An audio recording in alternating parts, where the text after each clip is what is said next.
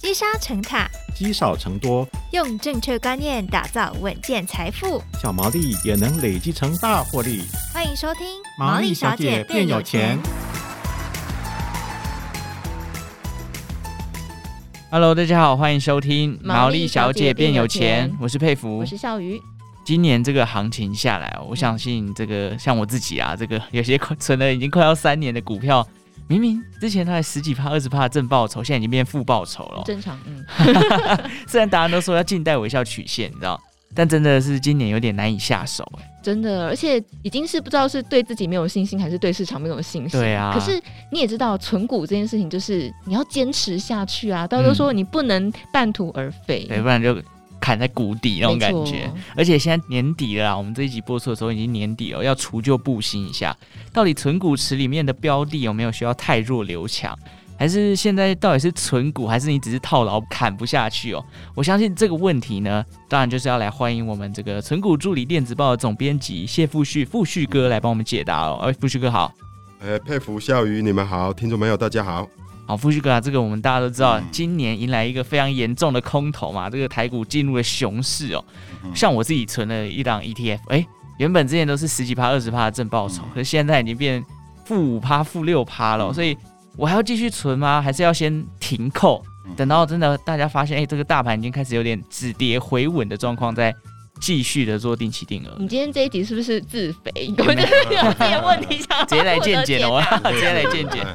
哇，这个是很多人的烦恼啦。对，但是我们先搞清楚哈，我们假如你把自己定位为是那种长期投资的纯股族的话哈，嗯、我觉得重点应该是放在说，哎，你所投资的不管是 ETF 或个股啊，公司嘿，它的基本面，而不是。老是在那边担心说：“哎，我买的是不是高点？嘿，我卖的会不会在低点卖出？嘿，嗯，一直在做所谓的摸头啦，嘿，跟捞底的动作。因为这个，我们毕竟哈，为什么会当纯股族？就是因为大部分都是上班族，都是小资族，都非常的忙碌。我们希望把我们大部分的时间花在工作跟家庭。”以及自己的生活上，嗯啊，不要花太多时间在投资上，嘿啊，因为说实在，投资，哎，这个不值得你花这么多时间呐。虽然你只要好好的投资，它对于你的以后的生活啦、梦想啊是很有帮助，但是真的不需要花太多时间，嘿，嗯。那为什么大部分都会最后被投资绑架呢？因为都想要摸头，嘿，想说我希望能够卖在高点。我告诉你，即使你花很多时间。去做摸头猜底，大部分也都不准，真的也不会准的。嘿，真的，你花这个时间，当然有少数可能有一层两层的人比较有天赋，嘿，而且比较有时间，在有这个条件之下，他学得起来。大部分人没有那个时间，也没有那个天赋，嘿，去做好摸头猜底的工作。那现在你只要，我觉得要确定的是说，哎、欸，我投资这档，像佩服你说，你投资这档 ETF，嘿，嗯，好。或是说，呃、欸，投资那个某档个股，嘿，啊，我觉得你要确定说，哎、欸，这个它基本面有没有问题，它是是否具有所谓长期投资的价值？只要确定是可以的，那被套牢也没关系。套牢之后，反正你们都还年轻，日子还长的，还长得很，嗯啊，每个月总可以，我想就是很有纪律的拿一万块、五千块啊，定期定额去做这个股票的投资，嘿。那最后时间呐，会克服这个股价的波动。那怕就怕他说你挑错股了，或是你买到了 ETF 啊，哈，因为像在去年的时候，哈，那个很多投信公司发行了很多半导体啊、电动车啦、绿能的 ETF，嘿，这种主题型的 ETF 刚推出来的时候，其实最好都不要碰，哎，因为主题型 ETF 推出来的时候，通常都是高点。都是最高点、最热的时候，嗯，但是不是说他们不能投资？像这次跌下来之后，我就觉得，哎，有些主题型 ETF，尤其是我看它半导体的 ETF，嘿，反而具有一个价值，嘿。半导体，可是现在半导体不是大家都打得很惨吗？那呃，半导体虽然是现在说啊，那个库存的调整，好像是手机好像卖的不好，电脑也卖的不好，呃，厂商的库存很高，大家想说苦日子可能还要持续半年跟一年。但是不要忘了，嘿，半导体这个东西，嘿，长线的趋势是蛮明确的，嘿，嗯。啊，我们全球大概有百分之五十五的半导体是用在手机、电脑上啊。那因为前前面两年的疫情导致手机、电脑需求突然爆炸，然后大家买了之后，哎，你不可能有两只手机了再买第三只嘛，哎，或你养两部笔电之后再买第三部，可能要等它坏掉之后，可能要三四年啊，跑慢了之后你再慢。手机大概是三四年。笔电大概是七八年嘛，嗯，事实上在疫情之前哈，我们的手机跟笔电已经饱和了，都是所谓的太旧换新的这个需求，哎，未来一两年嘿，消化掉过去疫情两年的那种那种不正常的需求哈，消化完之后，我们就回归到一个合理的循环。那另外一半的大概百分之四十八、四十七的半导体需求是汽车哦，是呃那个呃生产设备。或是军事、嘿医疗哦，半导体的应用面越来越广，他们的成长性哈还是非常的强劲，所以半导体哈，我们预估啦哈，很多研究机构还是预估未来八到九年还是可以成长一倍，产值成长一倍，就是说，像今年的半导体大概是全球规模大概是六千亿美金，大概再过个七八年，可能就变成一兆美金，它还是高成长的。产业啊，台积电也说，它大概未来几年每年会成长十到十五趴。哇，对啊，所以也所以所以所以这个不用不用担心，因为这个是有行趋势在那边，趋势难以逆转。哦，所以不要太担心，佩服不要担心。我的佩服看你买的是是什么？哦，我的差不多也是类似这种。对啊，对啊，那就不用。但我觉得刚刚富旭哥讲到一个那个半导体主题型也是，真的是当年一推出来的时候，因为它发行价是十五块嘛，就像刚刚富旭哥讲，如果长期来看，它的半导体价值一直存在。对你讲的那种十五块的，就是大家就是 中性关键半导体。对，那个发行价就是在那边嘛。是。现在就反而哎，长期趋势没有变，反正价格跌下来，你要存股反而是一个好的时机哦。对对。那我想刚刚富旭哥一直谈到说。哎，存股要看基本面。基本面这件事情，其实每个人听到基本面的时候，就会有一种哦，好难哦，怎么很多事情要了解。就是我们也要请教一下富旭哥，就投资人可以从哪些条件来判断，说自己手上的这个存股到底是还在持续努力存的状态，还是我只是已经变套牢了，我应该要把它砍掉？要怎么判断呢？要怎么判断？第一个，不要想的太复杂，嘿，啊，嗯，你在投资一家公司的时候，哈，以前我们都是那种。玩股票、买股票的心态不是这样，嘿，存股值应该是用说，在所谓投资一家公司之前，哦，你必须要思考一件事情，嘿，这个生意能不能做？假如你是老板的话，这个公司交给你经营，嘿，你自己问自己啦，说你，诶，你觉得有可以经营得起来吗？可以赚钱吗？那经营得起来，对社会国家有没有贡献吗？嘿，你必须要问这个问题。把这个问题想清楚之后，你才会有长期投资的那个信念嘛。因为大家百分之九十的人以上的人投资股票都是这样说：哎，我买了这档股票会不会涨？哎，都是这样问。嘿，那你只要这样问，那就不是纯股族，你就不是一个长期投资、价值投资的人。你可能是属于那种那种，比如说做投机的、做做价差的，也没什么不好的。你只要。有时间，你有兴趣的话，也研究或许有一条获利的模式，但是这真的不适合大部分的上班族，嘿。所以，呃，你先问自己说，诶，这个行业能不能做？像半导体，我是觉得是是没有问题呀，啊，这个尤其台湾的半导体竞争力是具有世界的水准呐，嗯。那第二个就是说，诶，那你要看它的负债严不严重，嘿，哦，像我们投资。存股族就会很注重他的财务的基本面，嘿，对，那我就喜欢说，哎，负债低一点的，比如说负债比能够百分之六十以下的，啊，五十以下更好，啊，那长期负债不要套太高，长期负债比不要超过，呃，不要百分之二十，嘿，长期负债通常就是要缴利息的那种负债了，嘿，负债低，那那个你觉得这个行业又有前景，又有那种说一定的市场地位。通常我们喜欢挑那种所谓的隐形冠军呐，显性冠军就是像统一超，嗯，这是显性的冠，大家都知道，对。啊，台积电大家也知道说啊，它是半导体代那个代工的冠军，但是有很多公司哦，嘿，它在它所属的次产业里面，它是它那个领域的冠军，只是大家都不知道。比如说像我自己投资的一家叫做群光电子，哦，群光电子，它是全世界。最大的笔电跟呃桌上型电脑的键盘制造商，嘿嗯啊，它也是全世界最大的笔记型电脑的电源器制造商，它也是全世界最大的，你知道吗？我们现在用的所谓的网络监控摄影机的制造商，嘿，它是全世界哦，对，是不是是台湾哦，是全世界哦没。有像台积电一样有名啊？对，然后它你也知道说，现在这一年呢，哈，PC 往下走，它业绩还是很好，为什么？因为他的做的那个所谓的 Webcam，嘿，网络摄影机，嘿，这个市场也蛮稳定的啦。是只是之前被中国那些厂商哈低价竞争吗？对低价竞争，但现在大家都不用中国的，会担心会有骇客对对对对对对隐私啊、国防的安全啊，所以他生意应该会因为这样好个两三年，呃，这个领域是没问题的。嘿，哦类似这样的隐形冠军，嘿，多用心去找找，嘿，或是你也可以，比如说在那个存股助理电子报都会都会介绍很多这种为了呃大家比较不为人知的那个产业的隐形冠军，哈、嗯那财务状况也不错的，嘿，配息也稳定的。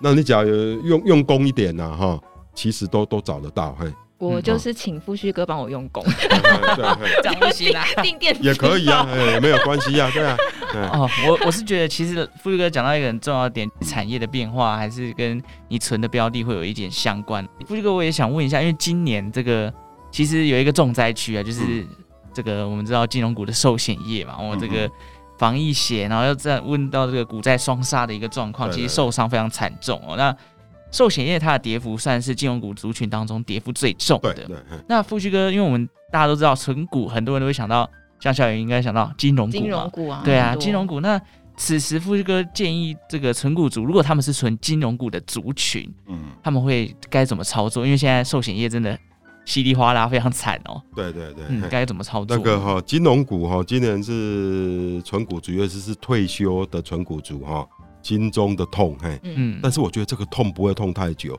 顶多只痛一年就过去了嘿。一年也好久，哦，像最严重的 呃，一年也真的还好啦，嘿 真的吗？真的还好，而且它股利不会说一下变零啊，嘿，嗯，那可能像国泰金，我们预估啊，它今年配三块五嘛，那我预估明年大概配一块五啦，是会少蛮多的，但是后年可能又会变成两块五、三块了，嘿，嗯，哦，又要持续好几年。慢慢涨回来。啊。好几年的时间，嘿，而且你说要等很久也不会，你假如说明年可能会配比较少了，一点五到二点五，但是后年之后可能又二点五、哎三点五了，嘿，长期的潜在的殖利率可能是十趴，哎，哦你知道吗？你你了了解这个意思吗？嗯，也因为这么惨的机会，嘿，才给你这么逢低加码的一个一个大好的时机呀，嘿，帮国泰金都一直高挂在五六十啊，所以对的年轻人更是好事一桩。那为什么说我说国泰金啊，即使南山人寿都没有问题，嘿，我为大家分析，嘿，国泰金它的主要的获利哈，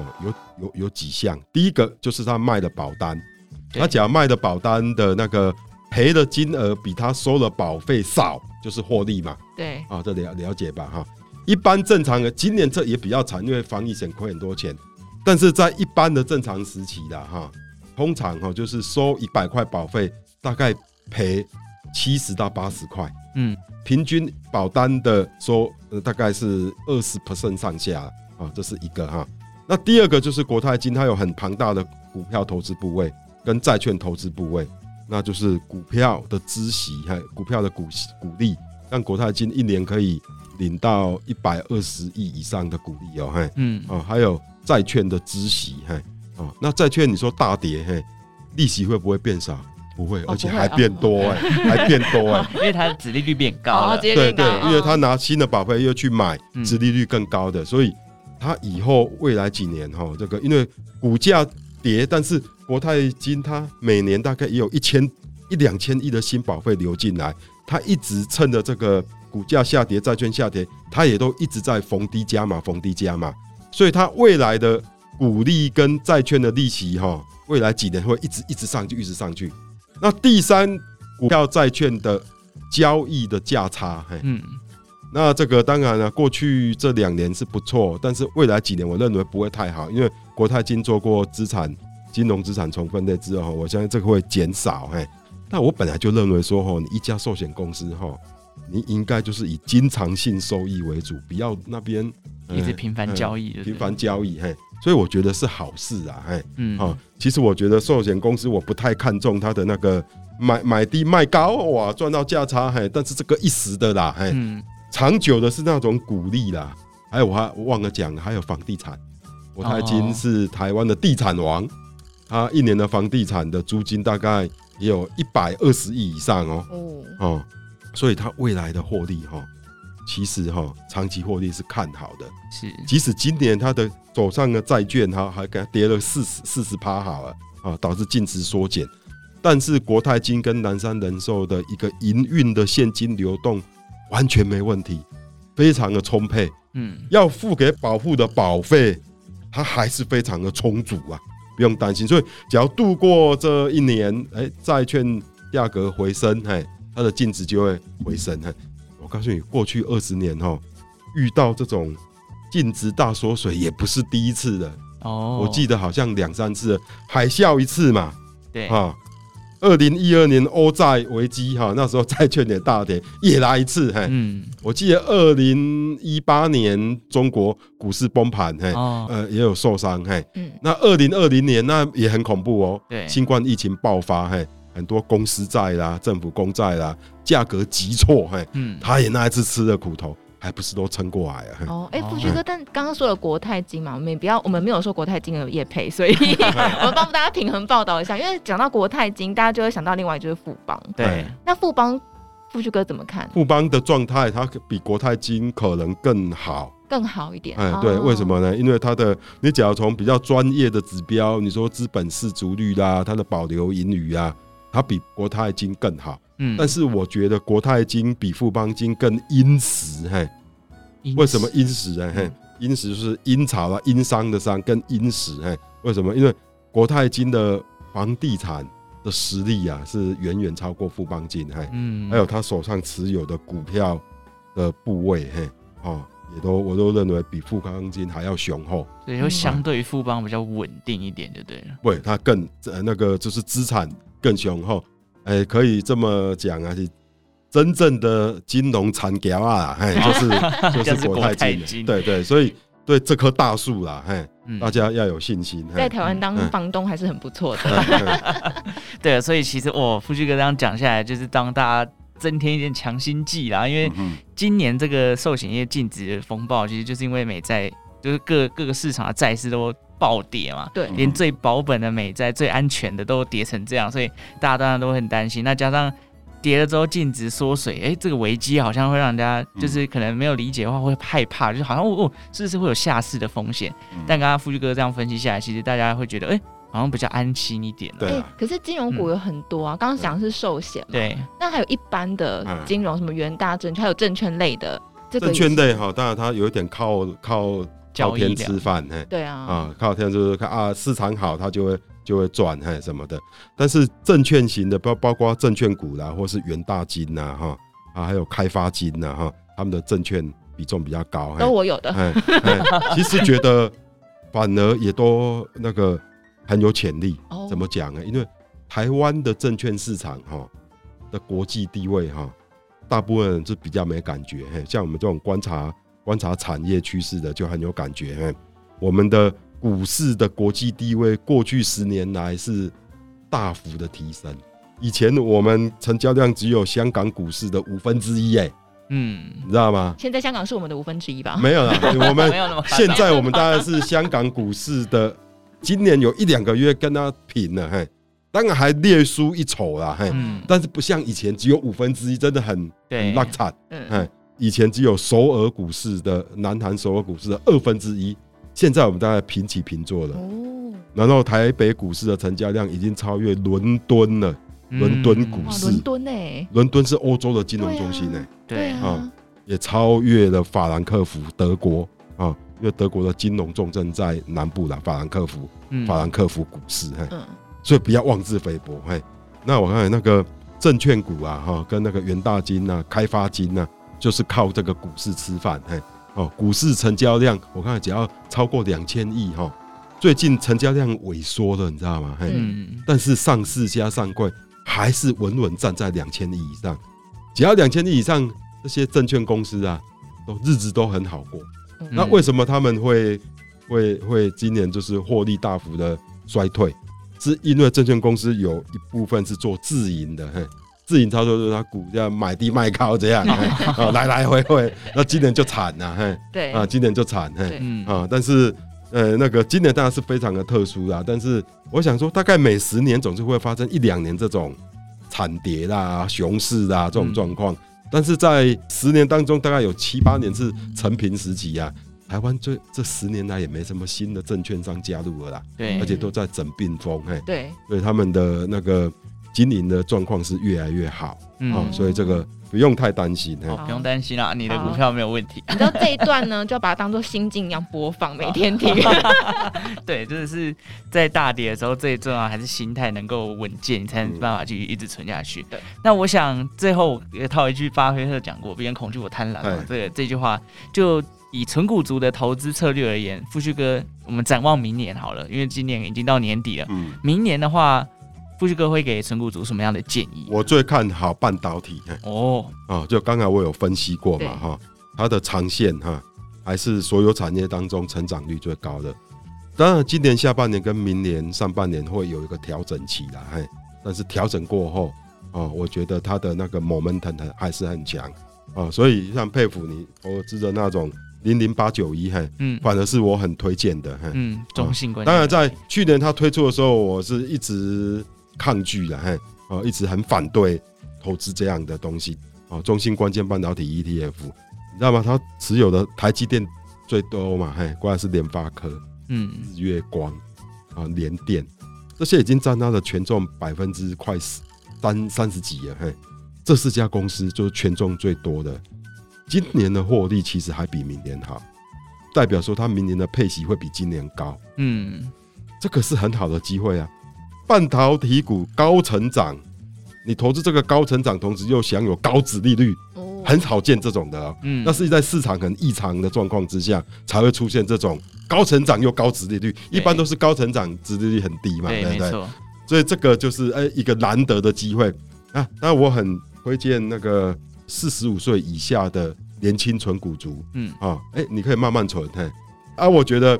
这档的潜力也不会输台积电，因为它刚好投资的都是台湾最重要的三十家半导体，而且台积电也在它的成分股里面。对，然后台积电占两成嘛，嗯，啊，啊，你又可以哎买到台积电，也有分散风险的那个啊，所以我觉得这个也呃，我是觉得很推荐，明年就是最看好半导体的回升，嗯。对，所以其实提供给投资人参考，当然没有建议说现在马上就要买，其实还是要做一些研究。对啊，对，就因为富旭哥其实也是哎很看好，加上他这个已经跌下来，加上他今年的获利很好，代表说明年的配型应该会蛮甜的。但是偷偷说，刚刚富旭哥在讲的时候，他后面有发光，大家可以参考一下，那个光是零零八九一嘛。